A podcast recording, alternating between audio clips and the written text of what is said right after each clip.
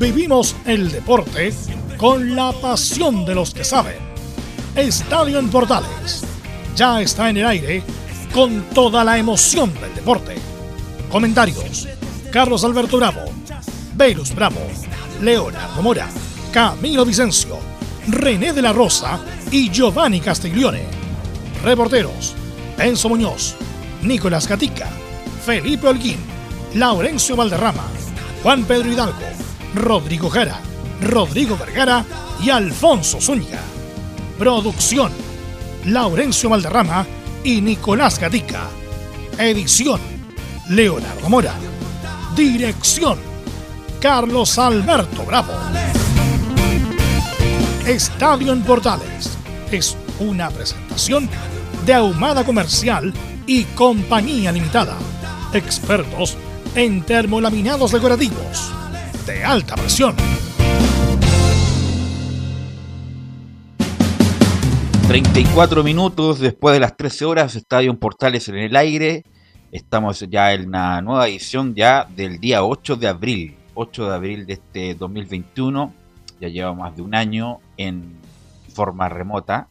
Eh, y, parece que no se va a acabar nunca esto.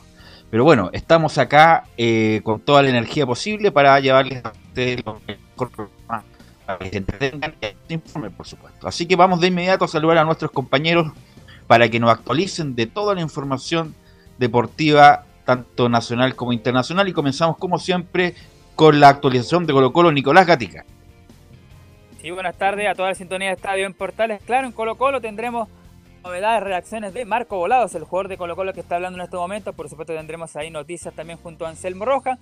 ¿Qué pasa con Emiliano Amor? Porque dicen que todavía hay una posibilidad de que pueda llegar al equipo de Colo Colo. Y en cuanto al día domingo, César Fuentes está entrenando con una máscara igual no sería considerado para este fin de semana. Ok, el cuento largo ese de amor, ¿ah? eh, vamos con Enzo Muñoz porque hay novedades, parece que hay cambios en la U en cuanto al equipo Enzo Muñoz. Sí, y no solamente eso, Velu, sobre el partido, porque resulta que el día de ayer Rafael Dudamel tuvo una reunión no permitida fuera del marco de la ley con algunos de sus referentes en su casa. Así que hablaremos de todo eso y más acá en Estadio Portales. O sea, ¿usted está diciendo que no respetó el aforo? ¿Eso es lo que están tratando de decir? No solamente eso. Es más, lo confesó él mismo. Y ese que a él le dio COVID, ¿ah? en su momento llegó con COVID Rafael Dudamel. Pero bueno, vamos con Felipe Holguín. Ah, no, Felipe Holguín está, no, no está, porque está atento a la conferencia, ¿no? Bueno, ahí me avisan nuestro editor general, parece que Felipe no está, no. Eh, vamos con Laurencio Valderrama, que también tiene novedades porque también hay un equipo que juega la Sudamericana, eh, don Laurencio. Hola, ¿qué tal, Velo? Gusto de saludarte a ti y a todos quienes nos escuchan en Estadio Portales Edición Central. Por supuesto, vamos a, tener lo que es la previa del partido entre Palestino y Cobresal, con la palabra, por un lado, de Cristian El Banana Suárez en Palestino y también de Gustavo Huerta, el técnico de Cobresal. Ok, ahí el banana, el banana. Eh, y saludamos a nuestros estelares de todos los días. ¿Cómo estás, Camilo Vicencio? Hola, Vero, muy buenas tardes para ti y todos los auditores de Estadio en Portales. Sí, con bastante información en la previa también de partido por Copa Sudamericana y con esta situación de la, también de la, de la Universidad de Chile, lo extradeportivo. Así es. Y saludamos a don Leonardo Mora. ¿Cómo estás, Leo? ¿Cómo estás, Velus? Yo sí saludo a don Felipe Holguín. ¿Cómo le va, don Felipe? Buenas tardes, la información de la Católica. Muy buenas tardes, eh, Carlos Alberto y Velus, eh, y a todos los oyentes de Estadio en Portales. Eh, la Católica ya se empieza a preparar para lo que va a ser este duelo tan importante, tan trascendental ante el elenco del Audax Esportivo Italiano el día sábado ya lo que empieza a alinear en la formación el cuadro de Gustavo Poyet al mando, donde va a poder recuperar a José Pedro Fuensalida y también a, un Edson Puch que podría estar el próximo lunes ya entrenando con el equipo titular. Eh, esto y más en Estadio en Portales. ¿están desde el mismo punto con Felipe?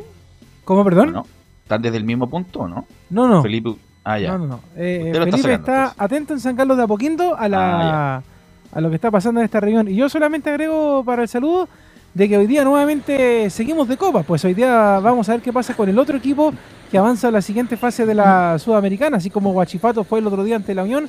Esta noche le toca, como decía Laurencio, a Palestino y vamos a ver ahí qué va a pasar. Y van a jugar en San Carlos porque ya sabemos, pues el Estadio de la Cisterna no tiene luz por la noche para un partido de esa categoría de luz.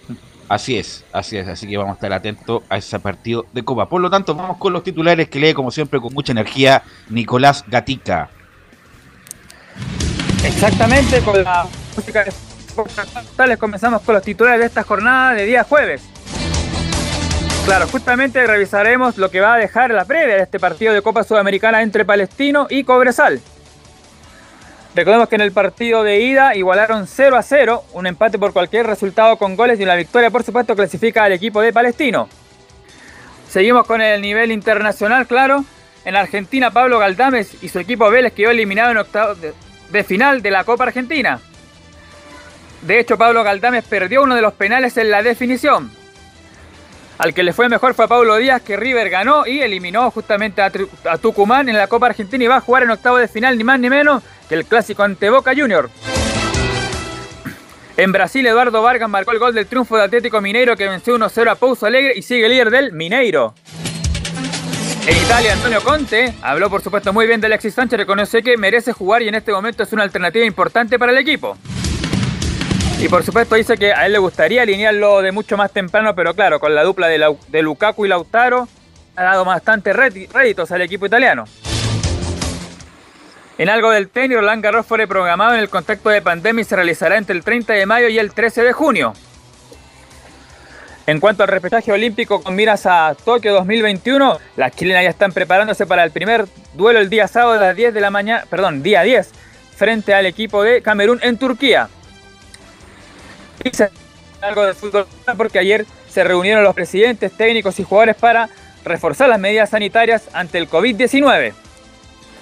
Esto más en Estadio en Portales.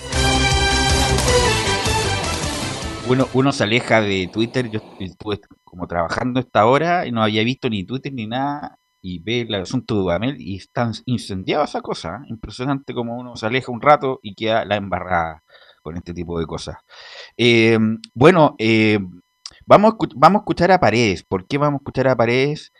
porque reconoce muchas cosas de las que se hablaron aquí en muchos medios respecto de la interna de Colo Colo. Eh, de la interna de Colo Colo, no, que no nos habíamos peleado, que no había pasado nada. Pero vamos a escuchar a Paredes, es muy importante. Él está jugando en Coquimbo, eh, va a ser su último año, se le vio bien el otro día con Iquique. Así que, Leonardo, vamos a escuchar a, a Leonardo, a Leonardo Paredes, el, Paris Saint Germain, a Esteban Paredes, respecto que nos indica que todavía le puedo dar al fútbol. Bueno, primero eh, estoy muy contento, muy feliz. El otro día lo dije, que había pasado dos o tres semanas muy amargas por todo lo que había vivido en Colo Colo. Pero hoy en día me encuentro con, otros aires. Eh, quiero seguir disfrutando del fútbol, que es lo que más me gusta. Creo que todavía le puedo dar al fútbol, así que por eso estoy, jugando nuevamente. Eh, así es. Bueno, Camilo, paré lamentablemente por las lesiones o por la inactividad eh, no se vio bien al final en Colo Colo, es una realidad. y por algo también la dirigencia, inclusive Moza, que le tenía harto cariño y le tiene harto cariño a Paredes, decidió, independiente del cariño, sabes que Paredes ya no estaba a seguir jugando en Colo Colo, por lo menos Camilo. Pero no solamente, bueno, el año pasado se agudizó ese, ese problema, pero ya venía, yo diría que desde el 2019, a pesar de que ahí se transformó en goleador histórico, pero creo que ahí ya fue, ya, ya venía como de a poco después de ese clásico con, con la U que convierte el gol histórico, creo que ahí ya, ya empezó obviamente el, el, mal momento por la cantidad de lesiones, el año pasado no pudo jugar prácticamente, pero aún así convirtió más goles que, que todos los otros delanteros. Así, ¿quién la calidad? Eh, uno de los goleadores más historia del fútbol chileno, qué sé yo, muy técnico, muy fino, pero en los últimos años no se, no se vio bien para nada, un problema físico, y además con todo el problema que pasó en Colo Colo, cuando mandaron por la ley de protección del empleo, la inactividad y todo lo más, lo sintió pared. Vamos a escuchar la segunda, Leonardo, respecto de que esto es muy importante y ojalá le pongan atención nuestros amigos auditores, esto no dice de padres. De ninguna manera habían cabronas en el plantel. De ninguna manera habían cabrones en el plantel. Eh, hay muchos jugadores que estuvieron varios años en, el, plantel, en el camarín, y nunca se habló de esto. Hoy en día porque eh, tuvimos una mala racha, tuvimos un, súper mal año, eh, empezaron a, decirse cosas que, que, no pasaban y eso creo que es un error, siempre se, la incertidumbre pasa en todos lados y, bueno, y, la prensa también empieza a decir cosas que no son. Y traicionado de Aníbal, eh, sí, obviamente, obviamente que me sentí traicionado en su momento. Pero como te digo, ya no tengo rencor, eh, yo sigo siendo hincha de Colo Colo. yo, o como dice siempre la canción, que los dirigentes, los jugadores pasan y el hincha obviamente que queda. Bueno, eso es. Mira, y esto es la, contradicción misma. Vamos a escuchar inmediatamente este audio para que se contradice justamente el audio que recién escuchamos. Vamos a escuchar la tercera, Leonardo, que nos dice Paredes, estuve 10 años en Colo Colo y nunca había vivido una etapa de poder llegar a los golpes.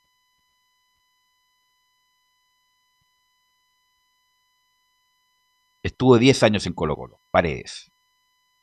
Estuve 10 años en Colo Colo y nunca había vivido eh, esta, esta etapa de, poder llegar a incluso a, los golpes entre compañeros. Y creo que eso eh, separó el plantel eh, y después ya era muy tarde. Era muy tarde porque había mucha incertidumbre, los que cobraban, los que no cobraban. hacíamos reuniones casi todas las semanas en las cuales no nos poníamos de acuerdo y creo que eso se fue perdiendo. no debió pasar entre nosotros, creo que nos equivocamos, y bueno, después se vivió todo lo que se vivió en cada partido. El cambio de, los cambios de, entrenador también, creo que eso nos pasó una, mala jugada. Eh, si bien nosotros tenemos, tuvimos la culpa, porque nosotros somos los que jugamos dentro, pero también necesitamos las armas para, para que nosotros podamos responder dentro de la cancha. Bueno, Camilo, y justamente es la contradicción que, te comentaba, porque dice, pare, no, nunca peleamos, todos nos llevamos bien y todo lo demás. Le hace una pregunta posterior y después dicen, en 10 años nunca he visto pelea, que no se habían puesto de acuerdo, que se quebró el grupo, etc. O sea, se contradice el mismo pare justamente de estas dos declaraciones. Absolutamente. Ya, bueno, ahora fue por este tema económico en realidad, pero probablemente igual siempre tiene que, deportivamente, en los entrenamientos me imagino que siempre hay algún conflicto y todo eso. Pero ahora, claro, el tema es que era por, por ese, por ese, por algo económico, que yo creo que es difícil que, que se vuelva, que se vuelva a dar. Así es, porque acuérdate que después le prometió, le prometió Paredes, no, Moza, un, premio especial a los que estaban, los que no estaban en la ley de protección del empleo, y después la, la versión que, corre es que Mouche con Barroso se pelearon. Sí. Mouche con, se pelearon, fueron a las manos. Eh, y, eso es lo divertido. Dice, no, es que la prensa miente. Bueno, justamente la prensa reportó en su momento eso. Y con el tiempo después, bueno, Paredes viene a reafirmar que justamente es lo que pasó. Entonces es muy extraño que en menos de 10 segundos Paredes se haya, eh, se haya contradecido respecto de, su, de sus versiones. Eh, pero mira, yo lo vi a Paredes en Algarrobo, en Algarrobo Norte. Estaba ahí eh, tomando un vasito de agua, pidiendo un vaso de agua con dos bombillas ahí en un restaurante. Y vi a Paredes eh, jugar en tenis fútbol. Y yo lo vi impecable. O sea, eh, obviamente que es distinto, pero lo vi bien, activo, técnica, además. Se acercaba mucha gente a pedirle fotos. Así que ojalá que sea una buena temporada para Paredes, el goleador de Colo Colo. Y aquí vamos con un saludo que le manda justamente John Herrera los dos antagonistas respecto de muchos clásicos que se jugaron en esta época. Y Leo, vamos a escuchar justamente el saludo que le manda Esteban Paredes a Johnny Herrera. Bueno, quiero mandar un gran saludo a Johnny Herrera por su gran carrera eh, que hizo tanto en la U como en nuestro fútbol chileno. Sabemos que dejó un legado eh, muy importante, es el más ganador de la U. Y de verdad solo desearle suerte en esta nueva etapa que él eh, está tomando. Creo que es muy difícil retirarse del fútbol. Sabemos que, no es fácil, así que mis mejores éxitos del mundo eh, para ti, para tu familia y espero que te vaya muy bien. Lo bueno o lo malo, que los clásicos no van a ser de la misma forma o no tan picante como eran antes y va a tener la dicha de que ya no voy a poder hacer más goles. Un abrazo grande y mucho éxito ahí estaban las declaraciones de que bueno, fueron en buena onda. Lo repasó al final, ¿sí? ¿ah? Sí. el bombero Don Leo Mora, que, simpático el saludo de Paredes para el, ya el retirado Herrera. Simpático, pues sí. De hecho, eh, como lo decía ayer Enzo en el reporte, no había mayores problemas con, con Esteban, más, más que lo futbolístico, porque que Esteban era un tremendísimo jugador eh, eh, en la delantera de Colo Colo y Herrera un complicado arquero, para no decir malísimo, porque en algún momento se fue malísimo, pero pero estaba lo picante, si el problema siempre fue con Felipe Flores, con otro tipo de jugadores, que, que Herrera se calentaba más, pero con Esteban era solamente el tema de que y era, y era algo muy bueno Esteban, ¿ah? de hecho cuando Esteban se retira, y yo también lo voy a destacar en su momento, que tenía una capacidad física y mental de adelantar que iba a hacer un gol. Él decía, yo voy a hacer un gol en el clásico y hacía el gol en el clásico. Una, una cuestión extraordinaria del poder de fuerza que tenía también Esteban Paredes en, en, el equipo Albo y que bueno, ahora la gente lo va a echar de menos con, con el paso que, que, dio Paredes, pero bueno, el partido el fin de semana, no sé si lo pudiste ver tú, Velo, el, el gol que, que marca... Vi, lo vi el, pase, el pase que le dan, pero preciso al gol que marca Esteban. De verdad que fue muy bonita la jugada, un centro por la banda derecha y que aprovecha pared y mete cabezazo y hace el gol. De verdad que se nota que más allá de cualquier cosa, Esteban todavía no pierde la técnica. No, una calidad extraordinaria calidad de pared. Incluso él recordaba su mejor gol de su historia, de su, de su currículum personal.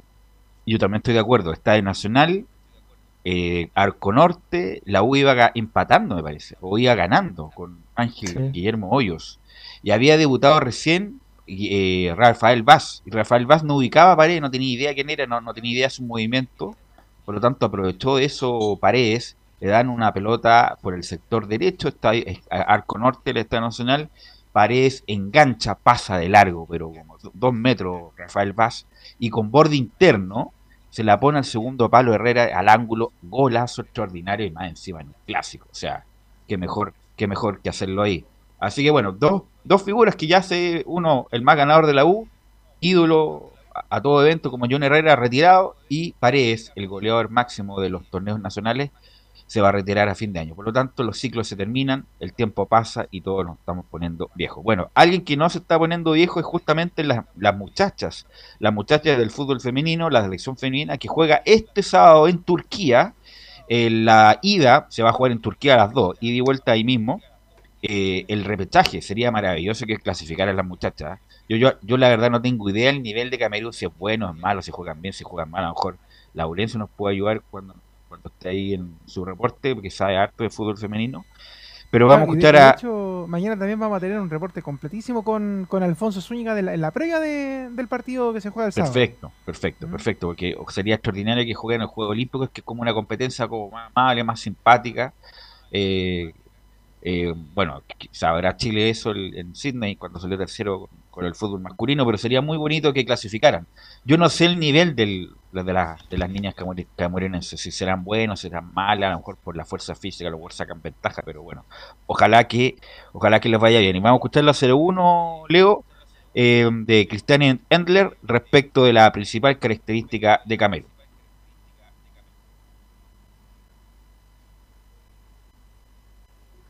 Cristiane Endler, la 01. Sí, la característica principal de Camerún es su velocidad, buscar el contragolpe rápido a la espalda de las centrales. Es súper importante que estemos atentos a esos balonazos largos que pegan, eh, que estemos muy ordenadas atrás, incluso cuando estamos atacando, estamos preparándonos para eso, sabemos que esa es su fortaleza y, es lo que se ha repetido en los últimos partidos que ha jugado Camerún. Estamos eh, entrenando cómo defender ese tipo de situaciones y espero que lo podamos manejar bien. Sabemos eh, y nos hemos enfrentado a otros equipos muy rápidos como Estados Unidos, eh, Australia y, ya sabemos un poco cuál es la forma. Esperemos que, nos dé resultado para, el día sábado. Y Camilo debe ser parecido como al fútbol masculino en el sentido de, de que son con tranco largo, fuertes, potentes, eh, que deben sacar ventaja justamente por la fuerza física, Camilo. Sí, sí que va a ser, ¿no? Un rival como estos típicos, eh, claro, de eh, africanos, eh, pero por lo menos la selección chilena ya tiene la, experiencia también de haber estado hace poco en un mundial, ya viene, bueno, también varias varias jugadores que, estuvieron recién en, las semifinales de la Copa Libertadores con la U, Entonces también eh, por ese lado van a tener, ya viene en un, en un crecimiento el fútbol femenino, el fútbol femenino. Bueno, la arquera de la U es muy buena, es muy buena la arquera de la U, hizo una gran Copa Libertadores, pero está muy lejos. O sea, no tan lejos, pero hay una diferencia con Cristiane Andler que tiene una gran calidad y es por lejos la titular de la selección chilena. Vamos a escuchar la, la 02, Leo, respecto de que nos golpeó la renuncia de Helen Galás. Sí, es una noticia que, nos golpeó un poco. Eh, me imagino que tiene que haber sido muy difícil la decisión que tomó bien pensada y, súper meditada, porque no es fácil dejar un proceso en esta instancia a puertas de una clasificación a los Juegos Olímpicos. Además que no es que a nuestra selección nos sobre las jugadoras, al contrario, eh, somos pocas las que están competitivamente eh, aptas para estar en la selección. Y, claro que mm, es una decisión difícil, hay que respetarla. Ella nos comunicó su decisión a todas eh, de forma interna y, nada, hay que respetarla y, como dices tú, en este momento necesitamos que estén las que están al 100%, las que están enfocadas, las que van a sumar. Y, si ella cree que no era un buen momento para estar, se respeta y las que estamos acá vamos a dar todo, vamos a dar la cara, vamos a meter toda la garra que tenemos para, para lograr esa clasificación. Así que, insisto, sería extraordinario que las muchachas puedan clasificar a los Juegos eh, Olímpicos. Eh, vamos a escuchar la última. Eh, la última de Christian Endler respecto de que los dos equipos llegamos con cierta incertidumbre. La verdad es que no lo sé, porque veníamos con una continuidad muy buena de la selección anteriormente, veníamos teniendo buenos campeonatos, buenos partidos. Lamentablemente con, por tema COVID estuvimos harto tiempo sin poder juntarnos. Eh, y ellas no sabemos tampoco mucho lo que hicieron estos últimos meses, entonces yo creo que los dos equipos llegamos un poco más, eh, con un poco más de incertidumbre, pero hemos tenido este tiempo también para, para, entrenar, las que estaban en Chile han entrenado juntas, tuvieron la Copa Libertadores, que también muchas tuvieron bastante roce ahí, y, creo que individualmente llegamos todas en un muy buen momento y espero que podamos eh, compenetrarlos y lograr eh, colectivamente que se note ese, mm, ese estado en el que estamos la mayoría. Eh, creo que para los dos estamos en condiciones iguales eh, y, se verá el sábado quién está mejor preparado para, para estos enfrentamientos. Bueno, el, primer partido del sábado y la vuelta, Leonardo, usted o Camilo, si alguien sabe respecto a la vuelta, el primer partido es este sábado, y la vuelta parece que será el miércoles, ¿no? A ver si, bueno, ahí me. Sí, me parece que. me ayudan ahí. Me parece que, pero te lo confirmo. Es el día martes a las 12. Ah, ya, es rápido. O sea, perdón, martes 13. Martes 13 a las martes 12. 13, perfecto. Hoy, ¿qué día? ¿eh? Martes 13. Sí, va a ser transmitido por televisión, ¿eh? así que va a ser. Eh, ahí está, mira, Laurencio Valderrama inmediatamente. Próximo martes, dice Laurencio. Así que, bueno, vamos a estar muy atentos. A las 12 se juega este sábado y se juega el martes, así que vamos a estar muy atentos a ese partido para, para que las muchachas ojalá puedan clasificar. Porque los Juegos Olímpicos de Japón se van a realizar, pero sin público visitante. O sea, no va a haber extranjeros, solamente el público, por ejemplo, es japoneses y solamente los deportistas para manejar la pandemia, Camilo.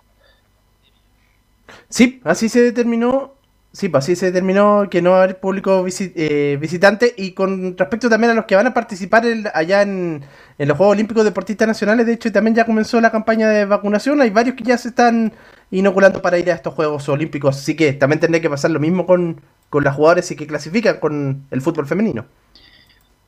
Así es. Eh, así que va a ser un interesante duelo. Ojalá, insisto, lo puedan sacar adelante las muchachas. Eh, aprovechando, eh, vamos a ir a la pausa eh, y vamos a volver con Católica, Leonor. Usted me indica al aire, sí, volvemos con Católica, sí. vamos a volver con la U mientras, porque como digo, estamos esperando en vivo, porque lo, de la Católica es totalmente en vivo. Justamente porque eso te voy a decir, de la U está escalando ya a nivel ministerial, ¿ah? lo de la reunión de Sudamel. así que vamos a ir... estaba hablando con el jefe de prensa de la Ceremia, ojo, atención, cuidado. Así que vamos a ir con... Enzo la pausa y volvemos con eso y todo este escándalo de Dudamel.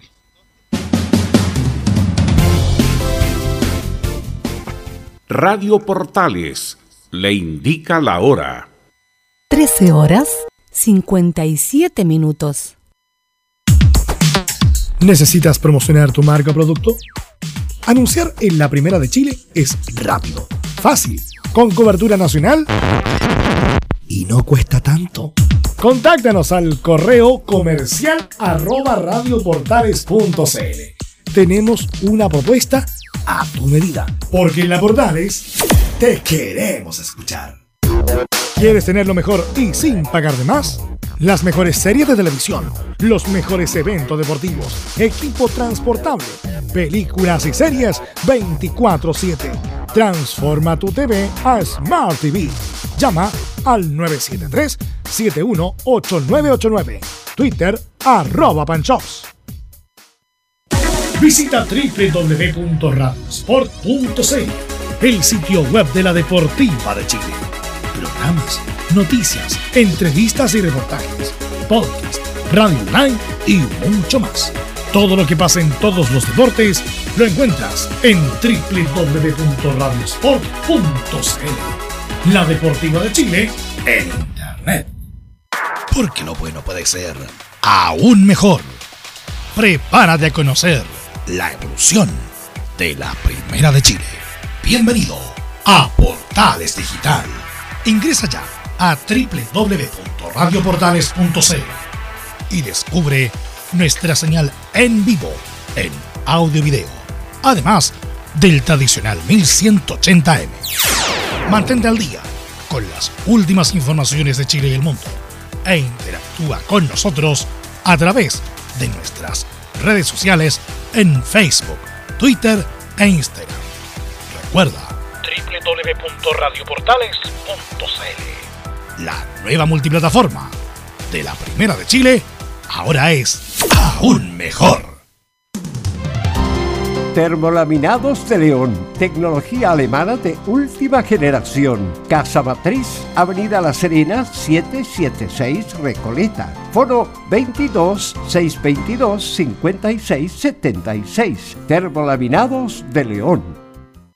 Desde todo Chile. Desde todo Chile. Y para todo Chile. Y para todo Chile. Portales Digital está en todas partes. www.radioportales.cl Entre Marco Grande y Marco Chico, media vuelta y vuelta completa. Escuchas Estadio en Portales en su edición central. La primera de Chile, uniendo al país de norte a sur. 14 horas, justa, las 14 horas justamente en Chile. Y vamos a pasar a saludar a Enzo Muñoz para que me explique con detalle qué es lo que pasó, cómo fue la cronología de los hechos para que para toda la gente azul de este escandalete que está protagonizando Dudamel y un par de jugadores, Enzo Muñoz, todo suyo. Buenas tardes, Velus, nuevamente. Sí, una, una situación bastante problemática en la que está viviendo Universidad de Chile, específicamente el técnico de la U, Rafael Dudamel, porque obviamente después de los casos que tuvo Universidad de Chile en el duelo ante San Lorenzo, en el partido de vuelta, obviamente los ojos están apuntados a, a la U, porque hay muchos casos positivos y obviamente hay que ver y buscar el responsable de esta situación, más allá de que pueda o no ser, pero es parte de la situación puntual. Eh, Rafael Dudamel, porque tú muy bien lo decías en los titulares, Rafael Dudamel cuando llegó a nuestro país tuvo COVID. Estuvo uh -huh. una semana sin poder ser presentado como técnico de la U, más allá de que estaba en nuestro país, porque estaba en una residencia sanitaria porque había dado positivo por COVID-19. Situaciones como esta, como la que se dio el día de ayer, porque fue el día de ayer, más encima hay un pequeño detalle. El día de ayer se reunieron dirigentes del fútbol nacional, la NFP, directores técnicos y capitanes de los equipos precisamente para, ver, para ver el tema de las medidas sanitarias y el tema de los protocolos, porque obviamente muchos equipos, incluida la misma U, han sufrido casos eh, masificados de COVID-19 dentro de sus propios planteles. El caso de Curicó, por ejemplo.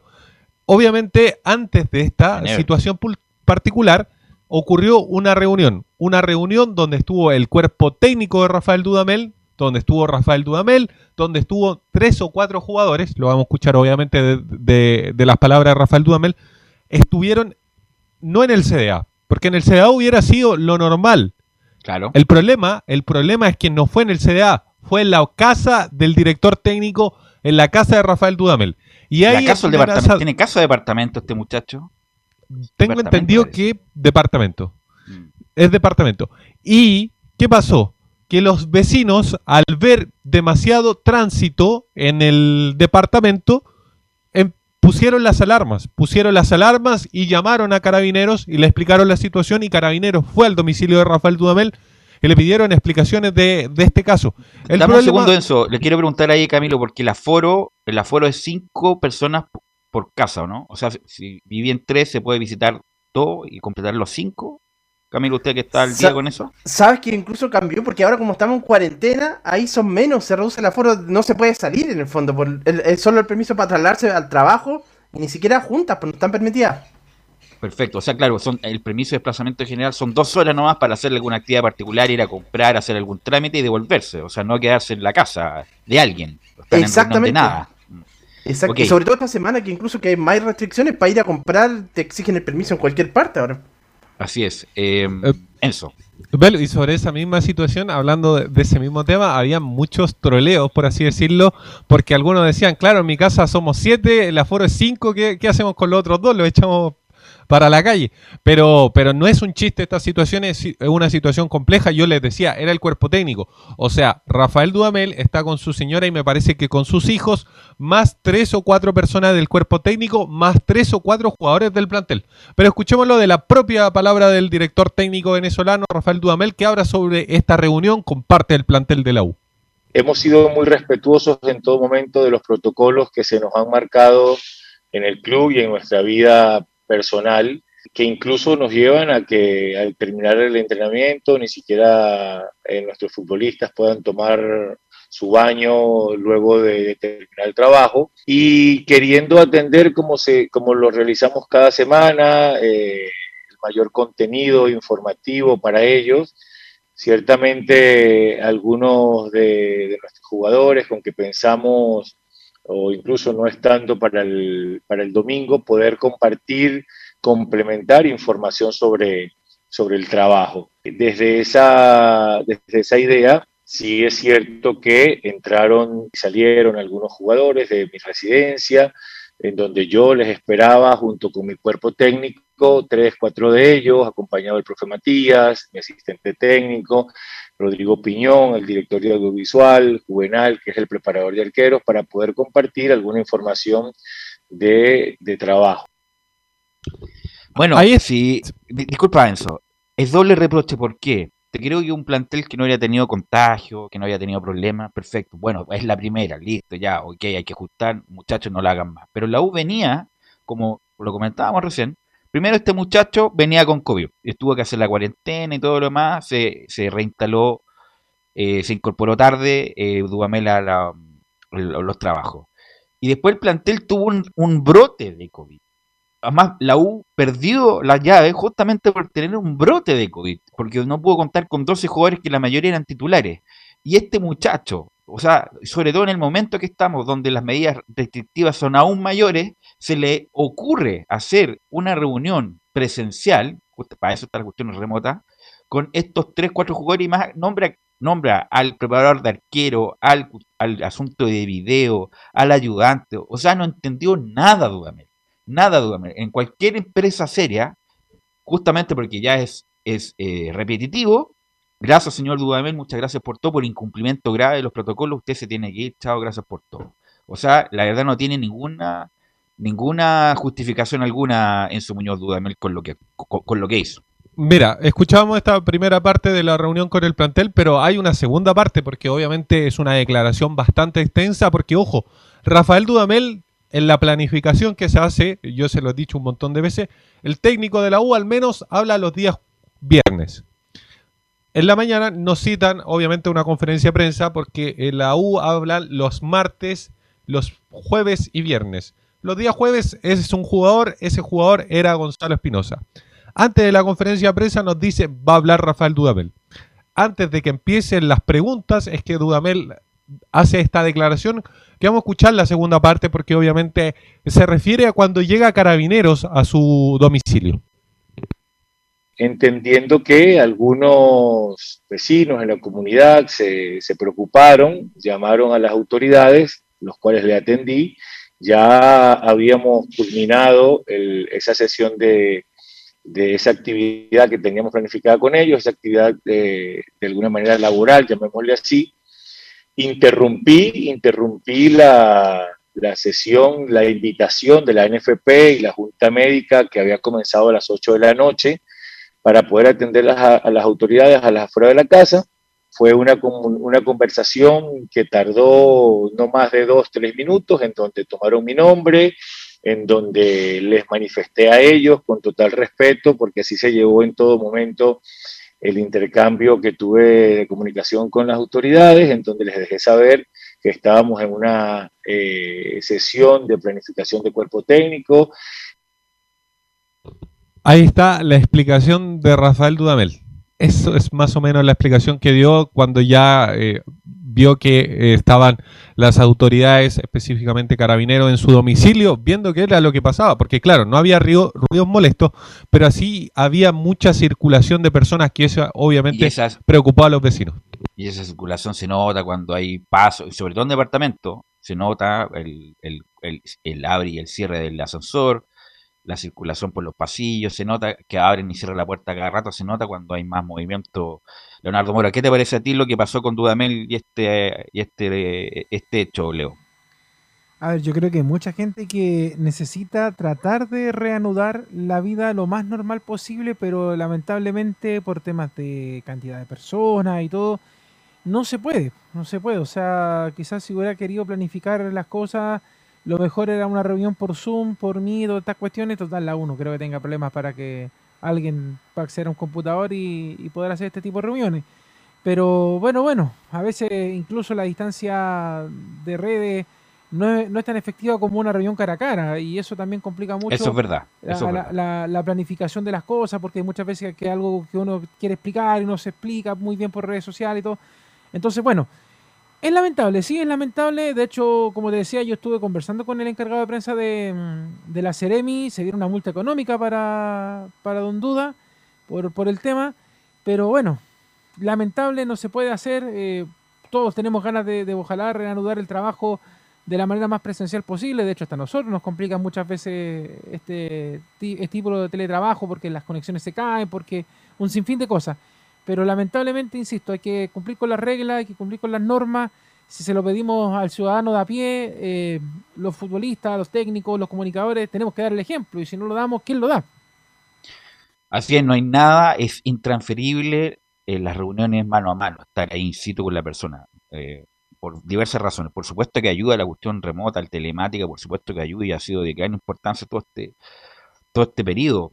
Pero sobre todo con, lo que ya dije ya, que la U ya tenía un brote de COVID, este muchacho tuvo COVID y todo lo demás, se podía poner en riesgo también el, nuevamente los contagios, o sea, eh, la verdad, muy mal por todos lados en su Muñoz. Pero hay otro detalle, claro, ustedes se refieren a, la- a las plataformas digitales, como puede ser Zoom, como puede ser Meet, pero hay otro detalle. ¿Y el Centro Deportivo Azul? Y le preguntaron a Rafael Dudamel, ¿por qué no esta reunión fue en el Centro Deportivo Azul? Un recinto bastante grande, un recinto que libre, cuenta con mismo, las, com- justamente. com- las comodidades, La uno de los mejores recintos deportivos a nivel sudamericano, y esto no es que lo esté diciendo uno, está comprobado. Así es. ¿Cuál es la autocrítica de Dudamel sobre esta situación? Lo escuchamos en el siguiente audio. Eh, dependiendo del enfoque que, le queramos dar, porque es que si le damos el enfoque de, actividad social y de grupo, eh, repito, estoy totalmente de acuerdo con ustedes, no debió ser. Pero vuelvo y, digo, entraba uno, salía el otro, y está bien, tenemos todas las instalaciones aquí en el CDA óptimas que las aprovechamos dentro de las posibilidades que los protocolos nos permiten. Bueno, sentí como entrenador que podía complementar de alguna forma lo que, lo que vamos haciendo, como cada semana intentamos darle eh, el mayor material de apoyo, la, mayor información, y, equivocadamente se realizó de esta forma. Mira, mira, es- obviamente esto todo tiene que ver con todo. ¿ah? ¿A qué me refiero? Si Dudamel tuviera un gran rendimiento, la mayoría de la hinchada o los mismos dirigentes saldrían con diente y muela a defenderlo, pero como no ha mostrado nada Dudamel, si se cae solo, se cae nomás, sobre todo para algunos directores que no les gusta para nada Dudamel. Hay que ver quién lo sostiene a este muchacho. Insisto, lo de Dudamel es grave, sobre todo en el momento que estamos y sobre todo con lo que ya pasó con la U, con brote de COVID importante en su Muñoz. Pasemos a otro tema, ¿les parece? Al próximo partido que tiene Universidad de Chile. Ahora, el disculpa, ¿habrá alguna medida, alguna sanción, me imagino como es la U que repercute todo en alguna sanción sanitaria? Leo, la ¿sí? Leo, Leo, Leo mismo te respondía, va a haber una sanción económica por esta situación en particular, porque no se puede, está completamente prohibido, sobre todo superar los aforos, que los aforos son súper reducidos, máximo cinco personas, entre comillas, porque recordemos, Santiago completo y muchas ciudades de nuestro país están en fase 1. O sea, peor aún todavía. Si los aforos antes eran reducidos, ahora son mucho mayormente reducidos y se debería. No se debería hacer más allá de que una reunión laboral, pero no se puede hacer en los No, no se puede, domicilios no se puede, particulares. no se puede. Así que hay, va a haber sí o sí una sanción económica. Pero ojo, porque podría traer cola esto, porque hace rato desde la NFP están viendo la posibilidad de parar el campeonato por el tema de los contagios, como se paró precisamente el tema de las elecciones. Porque hay muchos casos positivos en la U, en Curicó y en varios otros equipos más, además pero de la muerte del, ya. del sí, a- además de la muerte del, del utilero, utilero de de, Everton. de Viña del Mar, entonces obviamente como que está se está teniendo reuniones constantemente, es más, el propio Dudamel lo decía, después de la reunión que tuvo él, hubo una reunión con capitanes, con la NFP, con dirigentes, con los mismos directores técnicos de los equipos para mejorar los protocolos. Entonces, si un equipo grande como la U, que repercute todo, hace este tipo de cosas, obviamente, eh, no, no sé si me explico a lo que voy. No, no, se está no, muy mal por todos lados. Estuvo muy mal, y me imagino yo, lo- los gerentes deportivos, que Wolver dijo, no, estamos haciendo todos los protocolos, qué sé yo, vamos a ajustar los protocolos. Esto es lo que hizo Gamel, la verdad. Impresentable por donde se lo mire en su Muñoz. Pasemos a hablar un poquito de la Serena porque también obviamente se tiene que hablar de la pelotita. Juega el día domingo la U a las 3 de la tarde en el estadio La Portada de la Serena. Lo más probable es que nosotros como Estadio en Portales estemos in situ en ese recinto deportivo. Así que escuchemos quién es lo que opina de la Serena, que recordemos perdió el primer partido contra Audax Italiano jugando en el estadio El Teniente. Audax, al igual que la U, haciendo de local en el Teniente, pero que ganó el siguiente partido contra un muy disminuido por temas de COVID, precisamente Curicó Unido. Escuchemos qué piensa Rafael Dudamel sobre la Serena en el siguiente audio. Tiene un funcionamiento ofensivo muy admirable, muy destacable, pero que todos esos funcionamientos ofensivos siempre te llevan también a exponerte un poco defensivamente. Pero cuando al principio yo les decía defender bien para poder atacar bien, es que desde esa manera, en el momento que ellos tengan esa iniciativa o esa posibilidad al tener la pelota y que nosotros estemos en la faceta defensiva, nosotros podamos defender de una manera compacta para luego poder aprovechar esos espacios que ellos dejen. Entonces, tenemos una lectura bien clara, sean cual sean los dos escenarios que, que presenten ellos con, en, en la parte táctica y nosotros buscando fortalecer lo nuestro, buscando fortalecer lo nuestro para que podamos, podamos como equipo tener un mejor desarrollo. Ahí está la palabra de Rafael Dudamel, pero también le preguntamos por un jugador que apareció en el partido de vuelta contra San Lorenzo, pero que después desapareció en el último partido que fue precisamente contra Huachipato en el Estadio El Teniente. Estamos hablando de Pablo Arangui. ¿Qué pasa con Pablo Arangui? ¿Cuándo va a estar de vuelta Pablo Arangui? Bueno, el entrenador nos explicaba, Rafael Dudamel, que más o menos hay un pequeño problema porque eh, después de la operación resulta que ahora cada vez que termina un entrenamiento como que se le inflama eh, su pie que es normal, según lo mismo lo explicaba él, que le habían explicado el cuerpo médico, que era normal producto del tema de la operación. Pero además de eso, algo pasó con Pablo Aranguis que lo vamos a escuchar en el audio de Rafael Dudamel.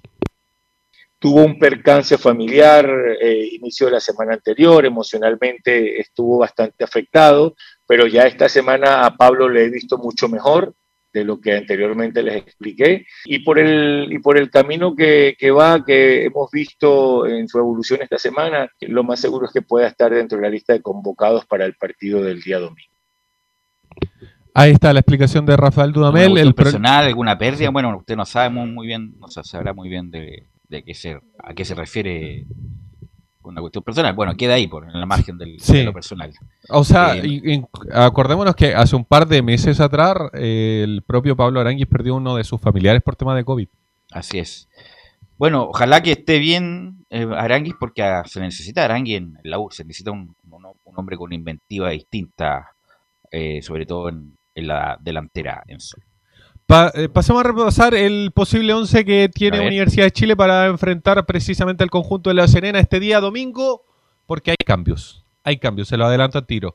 No en la portería, porque sí va a estar Fernando de Paul. En la defensa, un cambio. Va a estar Jonathan Andía, Luis Casanova, Ramón Arias y la sorpresa Marcelo Morales. Esta vez sí se habría decidido por dejar a Del Pino Mago en la banca de suplente y entraría Marcelo Morales en su lugar. Otro cambio que también prepara el de Camilo Moya. Entraría Camilo Moya en desmedro de eh, Sebastián Galani, Galani. que recordemos, justo eh, salió en el primer tiempo, al igual que del Pino Mago, ha terminado el primer tiempo. Eh, lo, acompañé, lo acompañaría Gonzalo Espinosa, Marcelo Cañete, no hay, no hay modificación en ese sentido, pero en la delantera sí hay varias modificaciones. Porque primero sale Simón Contreras e ingresa Nahuel Luján por el sector de la derecha. Al centro, esta vez sí va a estar Ángelo Enríquez de 9. Y por el sector de la izquierda, esto podría ser el, el- el lado raro, va a estar Tomás Rodríguez. Tomás Rodríguez por la izquierda. No, bueno, Luján entró por la izquierda cada vez que juega en la U. A lo mejor Luján entra por la izquierda y Rodríguez por la derecha, ¿no? Puede ser, puede ser. eh, pero ese más o menos debería ser el 11 con eh, Ángelo Enríquez de 9. Esta vez sí va a ir de 9 el, el que usa finalmente la camiseta de 9. Primera vez que estando en condiciones físicas, la Ribey va a la banca. ¿eh? Porque cuando no ha estado es cuando algún- tuvo algún problema físico y todo lo demás, pero desde que llegó siempre ha sido titular. Y ahora justamente por el rendimiento, por bajo rendimiento, o más bien por bajo rendimiento del equipo, no va a estar eh, la Ribey. Entonces yo creo que sería con Rodríguez por la derecha, Enríquez por el centro y Luján por la izquierda, teniendo detrás a ellos a Armador, a Cañete. ¿Qué te parece el equipo, Leo eh, Camilo? Ay, yo espero, bueno, con todos los movimientos que trata de hacer la Universidad de Chile, de que por fin vaya encontrando una oncena que lamentablemente se va moviendo por temas de, de- coronavirus, justamente a propósito del tema de, de lo que hablábamos con Dudamel, por lesiones, por lesiones técnicas, pero, a ver, varias cosas. Qué bueno que pruebe con Morales otra vez como lateral, quiero que pruebe con Ángelo Enríquez como 9, pero hay cosas que a veces no se entienden. Y hay un dato, ¿ah? porque le preguntaron al, al actual presidente de Azul Azul con respecto al tema de Dudamel y él dijo que, que él se mantenía en la Universidad de Chile por ahora. Y usted sabe qué pasa cuando ratifican un DT, así que eh, vamos a ver qué es lo que va a pasar el domingo en La Serena. Eh, según ese resultado, yo creo que también se va mermando eh, la situación de, Dudamel en la Universidad de Chile, porque lo extradeportivo está sopesando mucho más por lo deportivo, que incluso también es muy molesto para el hincha de la U, porque muchos ven, incluso los que no son hinchas, los que les gusta el fútbol y ven cuáles son las alternativas de la U, que él podría plantear un mejor equipo y con una forma mejor de juego en la Universidad de Chile, pero aún así el técnico no se atreve a tener un equipo más ofensivo, sino que le gusta mucho defenderse de lo que vaya a proponer los rivales, Pelus. Pero me como parece decía- que- Adelante, Camilo. Sí, con esta formación que da Enzo, me parece que está más cerca de, de lo que podría ser titular. Quizá, si- bueno, cuando esté Pablo Aranguis en condiciones titulares, no me cabe duda que va a salir Tomás Rodríguez y va a estar Aranguis, y creo que ahí ya sería lo, lo titular de la U. Así es, el titular de la U, bueno, con la interrogante de, del lateral izquierdo, que ojalá este muchacho con 17 años se pueda consolidar porque a la U le hace falta, pero como decía yo, si a Dudamel le va mal estas dos fechas, o, o le va mal o pierde feo, por ejemplo, y con todo este escándalo de las reuniones por coronavirus, incluso se está indicando que, eh, que ya Sí, hubo reuniones también en la casa de te Dudamel. iba a comentar. Ah, cuéntame tú. Mira, mira, lo que dicen es que no es la primera vez que Rafael Dudamel se realizó reuniones con jugadores. Después del partido con San Lorenzo, partido de ida que fue jugado en el Estadio Nacional con un empate 1 con gol de Ángelo Enríquez, también se realizó una cena. No se indica el lugar, pero fue eh, fueron 11 jugadores que estuvieron esa vez. Nuestra el- la, la capital estaba en fase 2, pero fue previo al brote de coronavirus, finalmente que terminó afectando en demasía a la Universidad de Chile para, para enfrentar el, partido de vuelta. De hecho, apareció, la ministra del, Deporte, también en Twitter hace un ratito. Dice, los permisos entregados al fútbol son para la práctica deportiva no para reuniones en domicilios. Rechazamos lo realizado por el DTDU de Chile. Llamamos a respetar las medidas del Ministerio de Salud y a colaborar con el contexto. Todos debemos ser un ejemplo para la ciudadanía. Arroba Cecilia Pérez 1.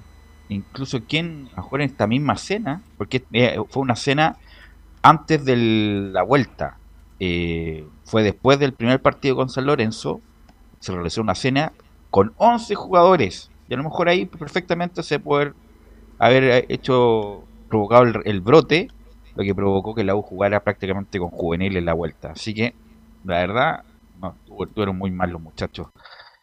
Dudamel. Así que, y bueno, estamos viendo ahora por la televisión, ya está en la prensa, está en todos lados, está todo viralizado y, insisto, y como a Dudamel tampoco le gusta mucho de los hinchas, no tiene buenos resultados, si llegara a trastabillar estos dos partidos con la cuestión del, del coronavirus, a lo mejor con más facilidad se le puede dar la salida, porque insisto, a nivel futbolístico no ha sido ningún aporte, y yo por lo menos lo he dicho desde que llegó, que no tiene ninguna calificación para llegar a la U de Chile, porque no ha hecho nada relevante en equipos profesionales en Venezuela, en Brasil fue echado por incompetente, y la única estrellita que tiene para mostrar es justamente el fútbol juvenil, que es otra dimensión, es otra galaxia, no tiene nada que ver con el fútbol profesional. Pero bueno, ¿algo más, Enzo, para terminar? Eso nomás con Universidad de Chile. Ya mañana debería haber conferencia de prensa de un jugador, pero podrían pasar las peores cosas. Se podría detener el fútbol producto de esta situación en particular.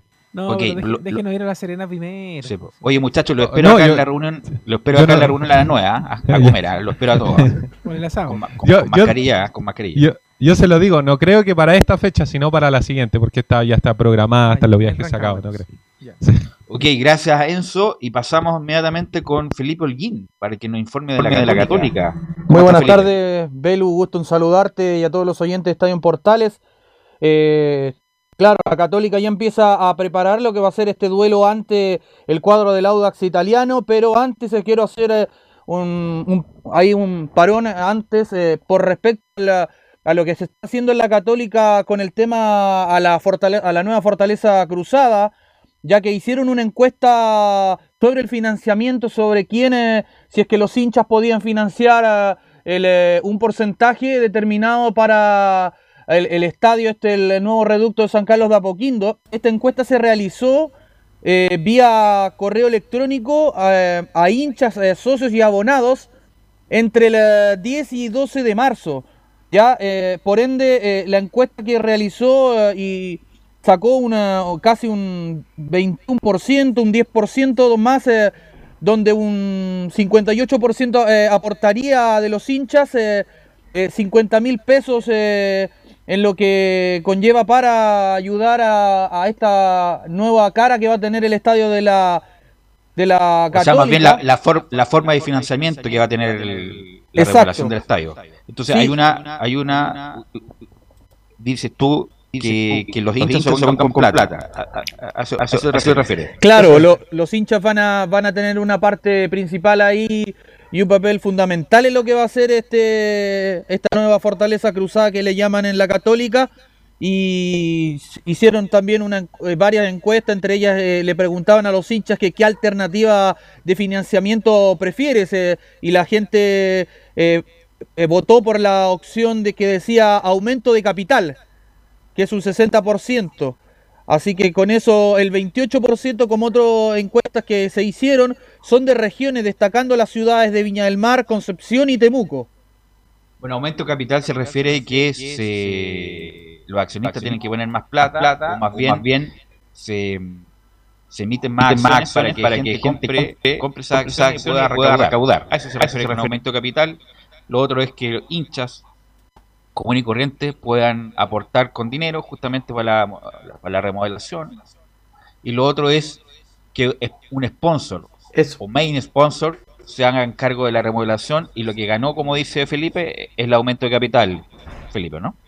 Entonces se está buscando, como lo hacen en Europa, no sé, el, el Allianz Arena, eh, en Alemania, eh, en, otra- en otras eh, partes de, de Europa, buscar un sponsor, como bien lo decías tú, Velus, eh, de alguna entidad comercial que le dé un desarrollo y un capital también para que eso pueda tener eh, a los jugadores de la Católica puedan también solventar eh, los gastos, bien digo, por el tema de, de los juveniles, donde también trabaja mucho la Católica y también por eso la, la Católica saca buenos créditos y, y eso es lo que busca la Católica también, además del estadio, porque lo dijo cuando se presentó principalmente este proyecto, lo dijo Juan Tagle, eh, el, ¿cómo se llama? El presidente de Católica, eh, acompañado del Tati Buljubasic, eh, sobre al respecto de este tema. Y por eso es muy importante que, que la Católica lo que está haciendo, eh, lo está también eh,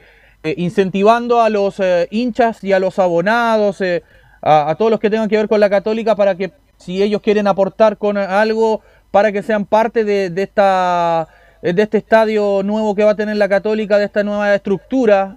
Así que más que nada por eso hoy se va a realizar una, una conferencia virtual eh, donde van de junta de accionistas de la Católica, donde va a estar eh, co- comandada por, eh, por Juan Tagle, el eh, presidente de Cruzados, y José María Buljubasic. Se esperaba que hablaran a eso de la una de la tarde, pero se, se atrasó y se amplió un poco más. Esto se extendió, digo, a la reunión, así que pasaría, sería pasado las 3 de la, de la tarde.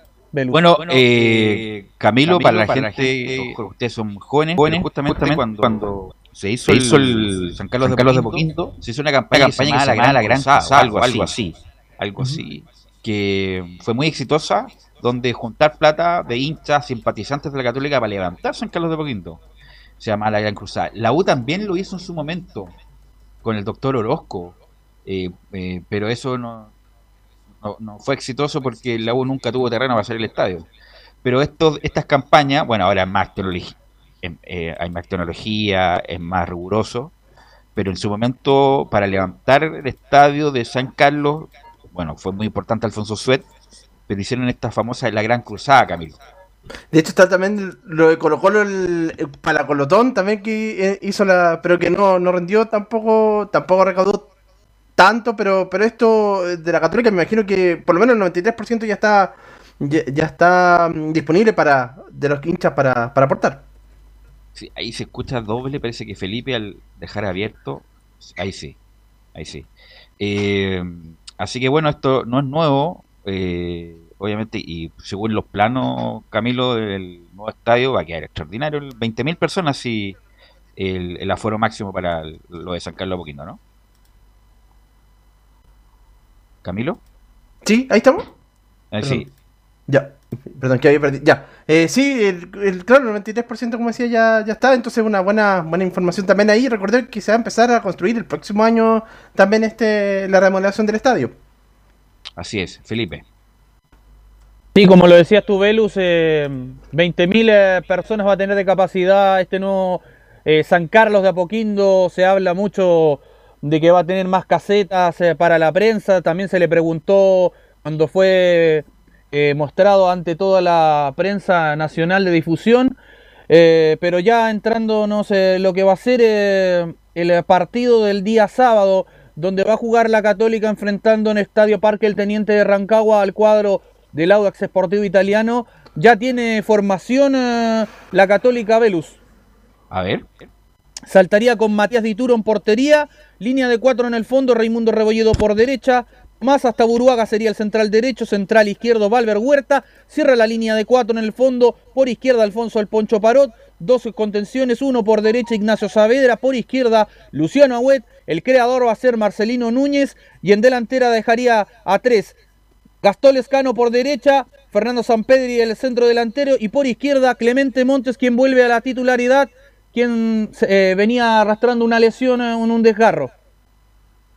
O sea, el que sale ahí es Diego Valencia, De la formación que jugó contra, contra Palestino. Palestino. Exacto, de no iría a la banca ya en este caso Diego Valencia por el, el caso de que no es más eh, cómodo por ese lado donde juega de puntero izquierdo Clemente Montes es mucho más rápido, más veloz y tiene más técnica. De hecho, es la posición de, justamente de Clemente Montes. Exacto, sí, es la misma que ha ocupado siempre Clemente Montes, tanto que puede jugar por eh, izquierda o por derecha, donde se le ha probado con Holland, que lo tuvo también. Pero es más que nada eso, y bueno, lo que a Edson Puch ya se está recuperando y el eh, día lunes sería empezaría ya a entrenar con eh, el eh, equipo de la Católica. Ok, ¿y algo más, Felipe? No, con eso cierro, eh, estimado Belu. Un abrazo grande para Ok, todos. que- muy estés bien. bien, Felipe, muchas gracias, muy amable. Vamos a ir a la pausa, Leonardo Mora, y volvemos con toda la info de Colo Colo y las colonias.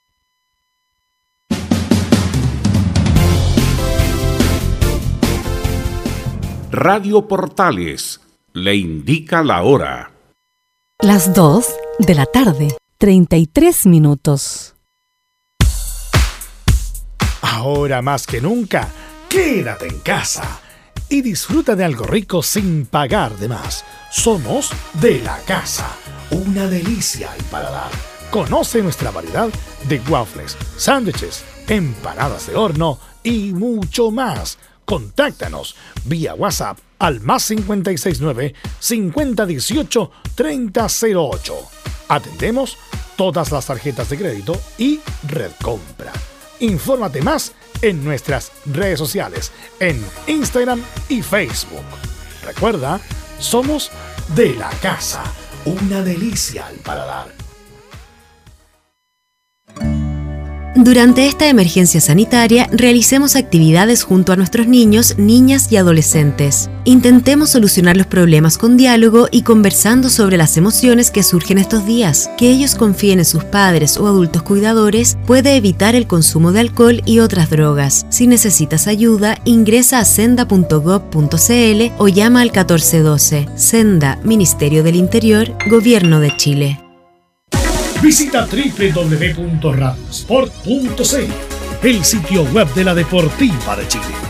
Programas, noticias, entrevistas y reportajes, podcast, radio online y mucho más. Todo lo que pasa en todos los deportes lo encuentras en www.radiosport.cl. La Deportiva de Chile en Internet.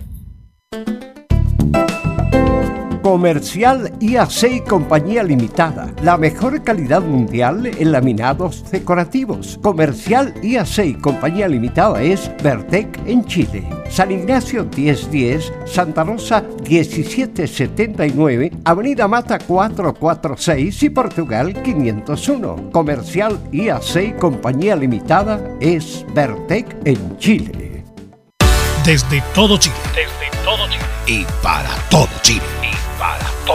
Portales Digital está en todas partes. www.radioportales.cl Un acercamiento electrónico a todo lo que pasa en el fútbol. Escuchas Estadio en Portales en su edición central.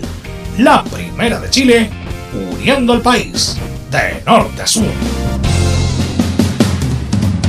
35 minutos después de las 14 horas ya estamos de vuelta con la edición de día jueves de Estadio en Portales y ya estamos conectados con Nicolás Gatica y Anselmo Rojas para que nos cuenten las novedades de Colo Colo. Nicolás. Sí, exactamente, vamos con todo el tema de Colo Colo, lo futbolístico, lo extra futbolístico, lo que pasa con Emiliano Amor, pero antes, claro, pasamos a saludar también a Anselmo Rojas para que nos cuente algo sobre, bueno, lo de blanco y negro, las acciones y en qué va todo ese tema, Anselmo. ¿Cómo están chicos? Buenas tardes. Bueno, no se ha movido mucho más el tema de del, podríamos decir, eh, la venta de las acciones de, de Blanco y Negro, más allá la de otra lo de- semana, en la otra claro, semana, que en la otra semana, el próximo martes, más allá de lo que declaró Paul Fontaine eh, respecto de los interesados en, en las acciones de, eh, de Aníbal Moza. Ah, ahora, Paul Fontaine que es recordado justamente porque recibió una multa de la Comisión al Mercado Financiero por infracción a- al, al vender acciones conociendo los estados financieros. Ah, pero, pero bueno.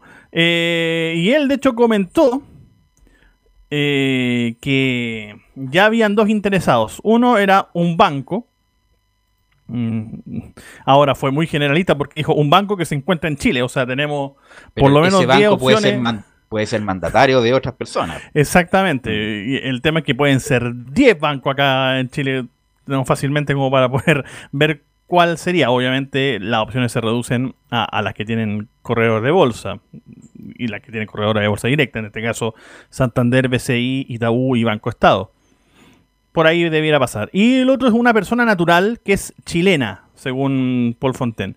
Eh, lo decíamos el otro día, son 34.746.000 acciones, o sea, el 34,7% de, de las acciones de Colo Colo. Hay que recordar de que cuando se generó Blanco y Negro, cuando se creó esta concesionaria, se generó con 100 millones de acciones. Una de ellas es la acción preferente tipo A que posee el club social y que le permite tener dos asientos en el directorio.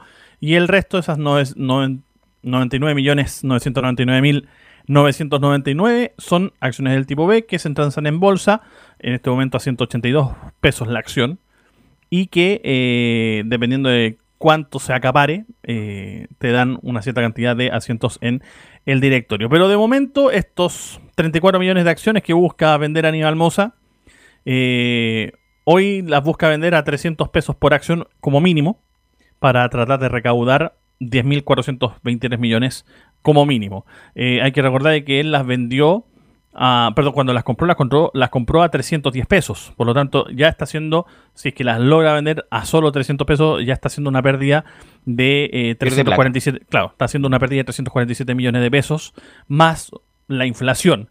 Pero de ahí a que las venda. Eh, habrá que ver primero si es que las logra vender o si el remate se declara desierto, porque también se puede dar el caso de que el remate se declare desierto.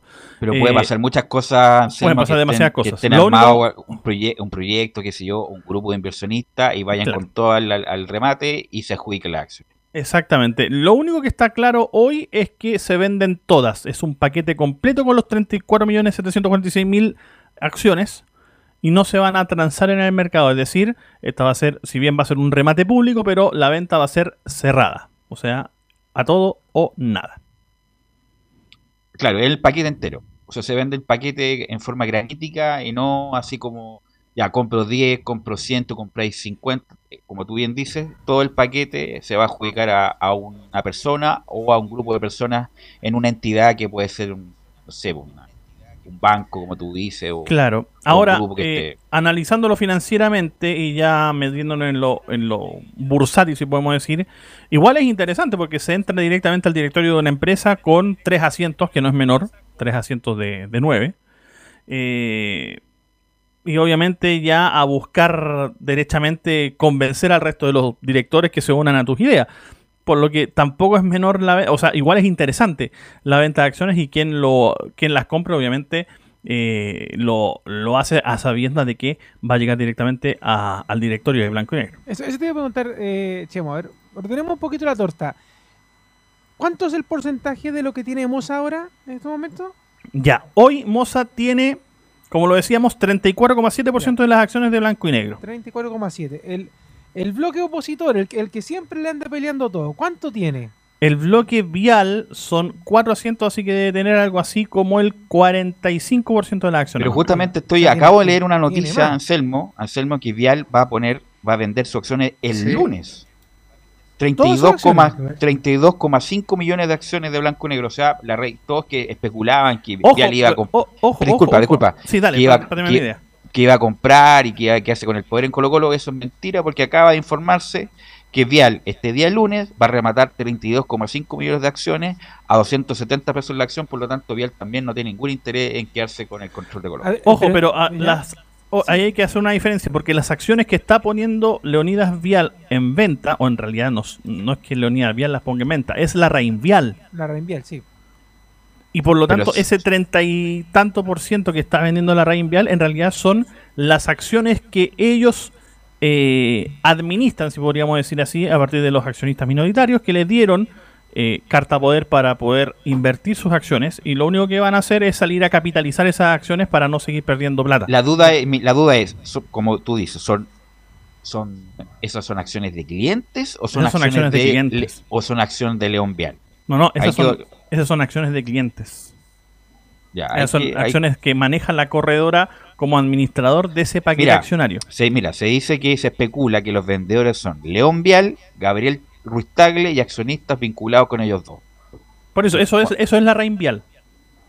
O sea, puede que, claro, Leonidas Vial no salga a vender completo porque a lo mejor sí quiere mantener eh, un asiento y para mantener un asiento necesita tener algo así como 6 millones de acciones más o menos pero mantener un asiento, o sea, no te da ningún poder. Yo creo que es más que claro que este muchacho se va. Por eso le estaba preguntando, perdón, Belu, a, Anselmo, ¿Cómo es la torta? Me decía entonces que lo que vendió Moza es el 34,7, el 45 más o menos es de la Es lo que tiene la Reinvial, la Reinvial. exactamente. ¿Y el resto? Y el resto son accionistas minoritarios que están a través de otras bolsas, Ya. pero Y- que y- no tienen injerencia en el directorio porque obviamente no y tienen el- y el Club un- un Social? suficiente. El Club Social tiene una sola acción. Una. Ya.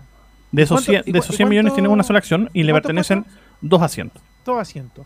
O sea que en estos momentos el que el que tendría más fuerza eh, sería el bloque vial. Que, que llega lo ha tenido siempre y por eso es que y por eso es que Moza cuando tenía estos tres asientos y por eso hizo tanto esfuerzo en comprar las acciones suficientes para darle tres asientos justamente para poder aliarse con eh, con, con el club social con, O sea, en, en claro palabras, con los dos asientos y poder tener eh, mayoría Esto es como esto es cuando como cuando uno habla del tema del Congreso. Para los que eh, lleguen ahora a comprar lo, lo que venda Moza, tienen que aliarse con alguien. O se hacen buenos amigos con el bloque vial o lo que venda el bloque vial Tienen- y o con el club social. Tienen que ponerse de acuerdo justamente para los, para los directores, porque no- por sí solo no, Bueno, no- de no- hecho- no toman el control. De hecho, la venta, tú lo decías, eh, la Reinvial sale a, la ven- sale a vender acciones de Colo Colo el, el lunes 12, Moza bien- vende en remate su, su paquete accionario el martes 13, O sea, el martes en la tarde vamos a ver quién compró Colo Colo. y el domingo 18 es la reunión de directorio anual donde se escogen los nuevos directores de blanco y negro. Me imagino yo que el martes en la tarde. Ya en la, remate- el martes en la tarde probablemente vamos a en tener ya un remate, mayor idea.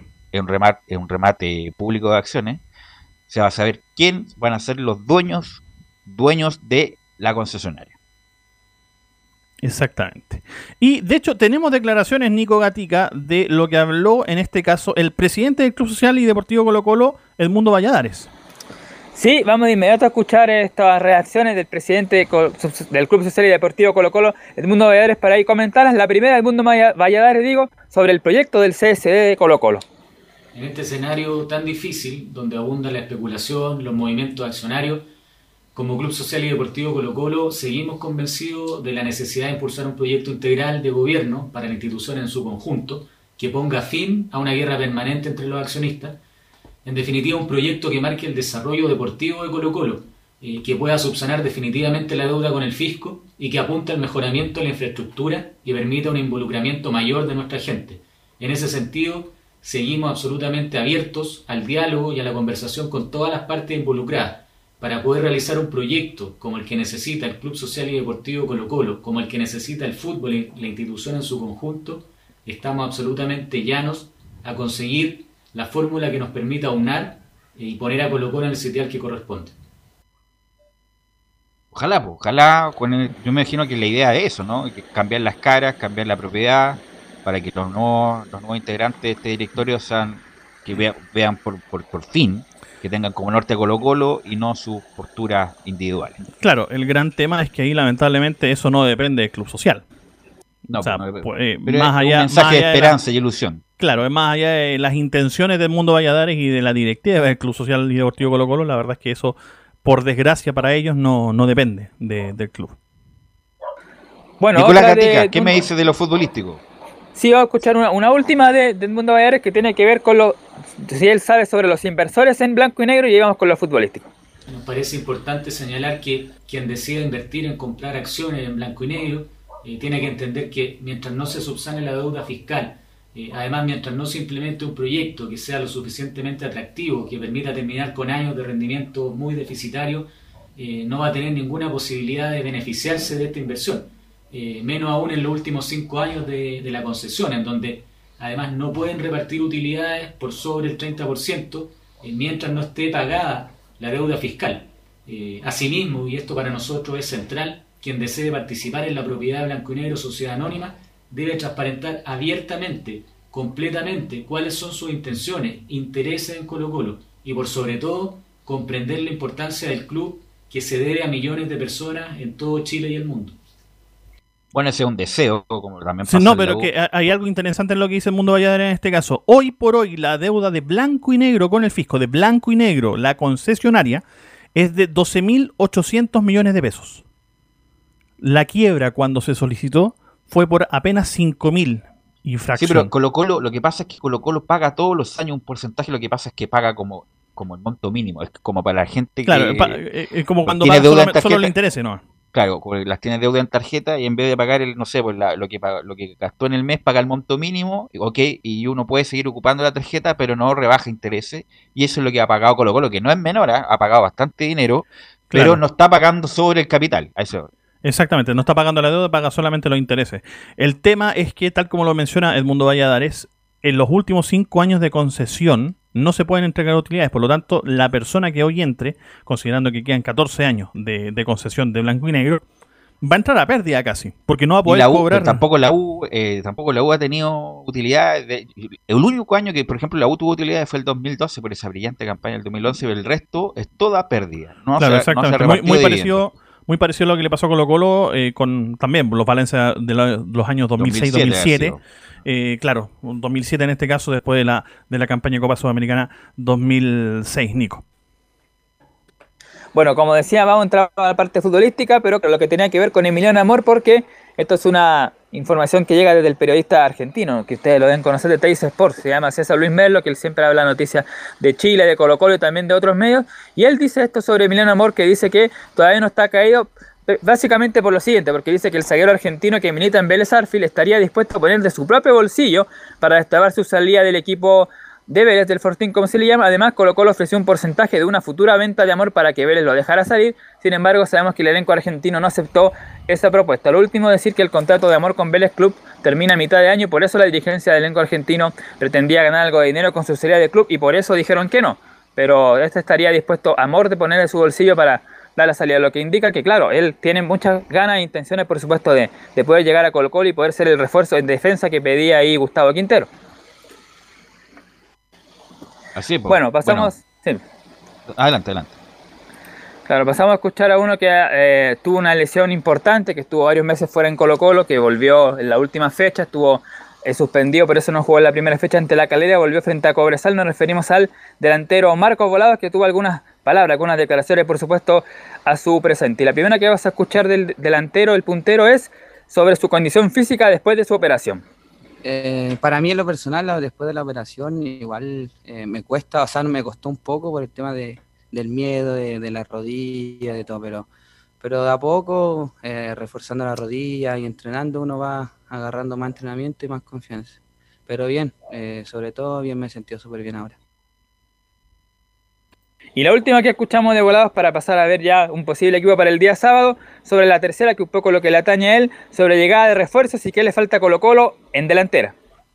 Eh, hola, eh, pucha, si me preguntáis por el tema de refuerzos, yo no, tengo idea, yo no me meto ahí ese tema de cuerpo técnico, gerencia.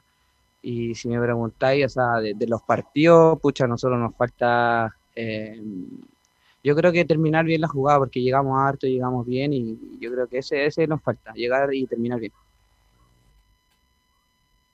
Bueno, ahí está entonces básicamente lo que habla volado de su condición física, Lo- que él está que ahí, por supuesto. pues, Nico. ¿Sí? Lo que le preguntáis, como dicen. ¿ah? Claro, ahí está entonces lo que tiene que ver con la Marco Volado sobre cómo está para el partido del fin de semana. Probablemente sea él titular. Bueno, dos cosas. La primera, decir que César Fuentes, como dijimos, entrenó con máscara, desde ayer incluso. Se había dicho anteriormente que ni siquiera iba a estar citado, que le iban a dar descanso, pero no. La información que se maneja últimamente es que incluso César Fuentes sería titular por sobre este chico Brian Soto. O a lo mejor Quinteros eh, le da opción a Soto, pero por ahí va a estar eh, la duda en el mediocampo quien acompaña al Colo Gil. César Fuentes si puede volver a jugar con la máscara o si va a estar ahí el chico eh, Brian Soto justamente en la contención. Y el resto del plantel sería el mismo, con Cortés, Jason Rojas, Matías Aldiva, Daniel Gutiérrez y Gabriel Suazo, César Fuentes o Soto junto a Leonardo Gil, Costa en medio campo y arriba eh, Marcos Volados, Iván Morales y Martín Rodríguez. Ok, gracias muchachos, muy amable Anselmo y Nicolás Gatica. Cualquier cosa vamos a estar muy atentos por Oye, todo lo que pasa en Colo Colo dato- el día lunes y el día martes. Sí, solo un dato Velus para terminar. Claro, 32,5 millones de acciones de, de Colo Colo que corresponde a al mismo porcentaje a 270 pesos cada papel, 30 pesos más barato que Moza. Me parece que eso es una estrategia más de dumping que de otra cosa. Ok, gracias Anselmo, gracias Nicolás. Y ya estamos con Laurencio, Laurencio Valderrama que nos va a indicar del partido que se juega hoy, justamente por la Sudamericana, don Laurencio Valderrama. Hola, ¿qué tal? Retomamos el saludo Velus y por supuesto para todos quienes escuchan Estadio en Portales. Eh, justamente hoy es noche de copas, Copa Sudamericana con Palestino recibiendo a Cobresal en el Estadio San Carlos de Apoquindo, el mismo recinto donde el año pasado, recordemos, eh, venció a Cerro Largo, pero quedó eliminado ante Guaraní en la fase previa de la Copa Libertadores, así que obviamente buscará una pequeña revancha deportivamente hablando el cuadro de Palestino, que prácticamente tiene contingente completo, salvo Carlos Villanueva y salvo el Misa Dávila, que, que, que está recién integrándose al, equipo, tuvo un trabajo físico, así que eh, de momento no, no estaría disponible, pero tiene prácticamente contingente completo el cuadro de Palestino para recibir a Coresal. Y uno de los jugadores importantes, quien estuvo en conferencia de prensa el día de ayer por la tarde, y donde estuvimos como Radio Portales, fue Cristian El Banana Suárez, quien, recordemos, jugó esta Copa en 2010, cuando lo jugó con San Felipe, y, eh, y vuelve a la Copa Sudamericana ahora con Palestino. Y vamos a ir de inmediato con la 0-1, donde dice que no podemos confiarnos, pero tenemos la ilusión de lograr algo importante. El partido que hicimos en, en Cobresal fue bastante inteligente, nos pudimos traer un resultado positivo. Eh, creo que no tenemos que conformarnos con eso, no hay que tranquilizarse. Venimos también en el campeonato de no, no, no realizar buenos, buenos partidos, donde la verdad que empezamos muy mal con dos partidos perdidos, pero, pero con la ilusión, con las ganas, con el, con el compromiso de que, de que podemos lograr algo, importante. Eh, sabemos de que Palestino últimamente eh, ha estado jugando varias copas internacionales y ha dejado muy bien puesto lo que es el nombre eh, como te dije, en Copa Internacional, así que eh, muy esperanzado en, en poder eh, seguir avanzando. sabemos de que ahora también va a estar la, la, fase esa del grupo, entonces es importante para, para poder disputar mucho más partidos internacionales.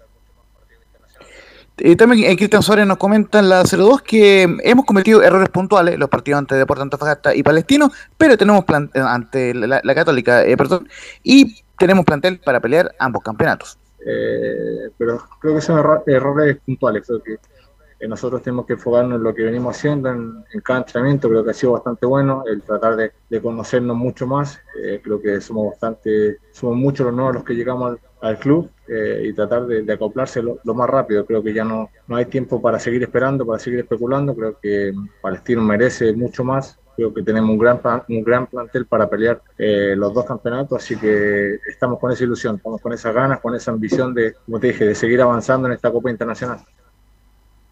Muchachos. Sí, Palestino, eh, bueno, no, ha empezado bien para nada en el campeonato local. Eh, ayer escuchamos justamente a Benítez, ojalá pueda jugar por el bien de Palestino Benítez, pero para Palestino sería muy bueno clasificar a la otra ronda para la fase de grupo de la Sudamericana. Eh, Además, Camilo con Basay tuvo una buena participación internacional en la Copa Libertadores, hizo una dignísima Copa Libertadores, incluso haciéndole partido hasta el mismísimo River Plate. Así que, bueno, es, otro grupo, eh, pero quedan bastantes jugadores para hacer por lo menos una campaña digna si es que llegara a pasar. Sí, sacó un buen resultado también allá, un 0-0, que en, aquel partido pudo haber significado, tuvo la oportunidad en el segundo tiempo, sobre todo con un hombre más para, para haber eh, obtenido un triunfo, pero y claro, el rendimiento en el campeonato no ha sido bueno, salvo el segundo tiempo con, con Deportes eh, Antofagasta. Laurencio. Sí, y justamente eh, vamos a escuchar también una pregunta eh, de Portales sobre Coresal. El rival y la particular opinión de Cristian Suárez dice que Coresal va a querer aprovechar el error nuestro y debemos estar atentos. Me parece que ellos van a querer aprovechar el, error nuestro. Saben que a nosotros nos gusta el tema de, de jugar, de salir jugando, de tener el balón creo que Cobresal también hace bastante tiempo que viene, viene tratando de, aprovechar eso, el, error más que nada del, rival, en este caso de nosotros. Y es en eso donde nosotros también nos tenemos que, concentrar, estar atentos. Eh, creo que el partido que hicimos allá contra ellos fue bastante bueno eh, en, todas las líneas. Eh, un partido bien inteligente, en la altura, si bien hace, en ese horario tampoco se siente mucho el, tema de, la altura, pero, pero creo que fue un partido inteligente. Entonces ahora tratar de, de hacer lo mismo, de, corregir esos errores que, que, hemos cometido en el Campeonato Nacional y tratar de, de poder ser mucho más punzante a la hora de, tener el balón y de, poder crear jugadas. Eh, pero creo que va a ser más, que nada por eso, que, que Cobresal nos, va a esperar un poco más, eh, va a esperar el, error de, nosotros, que, podamos entrar el balón en la zona media y tratar de quitarnos ahí y hacernos daño. Yo creo que no viene mucho mejor el cuadro de Cobresal, muchachos, porque eh, aparte del empate 0 a 0 ante Palestino en la ida en El Salvador, empató ante eh, Cochipato y luego tuvo este partido donde perdió ante Colo Colo, entonces eh, tampoco ha podido ganar el cuadro eh, Cobresalina. Así que eh, justamente eh, Gustavo Huerta eh, se le consultó en conferencia de prensa por el gol de visita, porque recordemos que está em, obligado a ganar el cuadro eh, de Palestino, digamos, eh, eh, perdón, el cu- cuadro de, de Cobresal. Así que vamos con eh, la 0-1, más allá de pensar en un gol de visita, debemos empezar en ganar el partido. Bueno, fundamentalmente buscando esa, esa opción de, de, de tener las posibilidades claras de poder clasificar, de más allá de pensar en un gol eh, en contra o a favor, es importante pensar en ganar el partido, sabiendo que, que va a ser difícil, que un rival independiente que los últimos dos partidos ellos no han ganado, pero sabemos la categoría que tienen, así que en ese sentido, jugarnos toda la opción que, que nos lleve a, a una clasificación a la siguiente fase de la Copa. Y lo último que vamos a escuchar de Gustavo Huerta es que en la 0-2 esperamos hacer un buen partido y clasificar ante Palestino. Sí, bueno, esp- esperamos hacer un buen partido. Eh, si bien es cierto, eh, en los dos partidos hemos tenido alguna carencia respecto al, a lo que es eh, el arco contrario y esperemos que en esta oportunidad eh, las posibilidades que fundamentalmente nos lleven a una clasificación. Así que eso esperamos hacer un buen partido y, y poder pasar, como dije antes, a la siguiente fase. Justamente eh, aclaramos bien la- respuesta eh, número uno, es básicamente que Corsal si marca goles ya complica el tema de Palestino, porque Palestino no pudo marcar en la ida em, como visitante. Así que ¿Horario lo que se viene. Laurencio? ¿Horario? Sí, justamente es a las 20 y 30 horas y si les parece repasamos las posibles formaciones de Palestino y de Corsal. Vamos, para- Vamos con- inmediatamente. Sí, vamos, con Palestino, que prácticamente la misma oncena que jugó ante Católica, con Christopher Tosel en portería, Cristian Suárez, Pablo Alvarado, Bruno Romo y Vicente Fernández en la defensa, Agustín Farías y Cés- y César Cortés en el doble 5, Brian Carrasco, Luis Jiménez y Jonathan Benítez o Bartichotto, es la única duda eh, que tenemos por lo menos por acá en cuanto a Palestino, y la delantera Juan Sánchez Sotelo, el goleador eh, que jugará en Guachipato. Mientras que Cobresal está con Leandro Requena en portería, Pablo Cárdenas, Sebastián Silva, Rodolfo González y Francisco Ayala en la defensa. En el mediocampo, eh, Eduardo Farías con Franco Ragusa. En, la hora de creación, Felipe Reinero, Brian Hurtado, que reemplazará al suspendido Oscar Salinas, recordemos, expulsado la ida, y Christopher Mesías por la izquierda, y como único delantero, Marco Sebastián Paul. El árbitro será Ángelo Hermosilla hoy a las 20.30 en San Carlos, en contramisión de Portales Digital. Gracias, Laurencio, como siempre, muy amable. ¿Algo más, muchachos? Camilo, Leo, para todo. terminar. No, nada más, lo encontramos en la noche ahí con el rato de Alfonso Zúñiga y los muchachos ahí en San Carlos de Apoquindo. Ok, muy amable a todos. Gracias, Leo, por la puesta en el aire. Y nosotros nos encontramos mañana en otra edición de los viernes musicales de Estadio en Portales. Fueron 90 minutos con toda la información deportiva.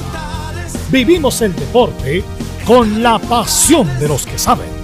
Estadio en Portales fue una presentación de Ahumada Comercial y Compañía Limitada. Expertos en termolaminados decorativos de alta presión.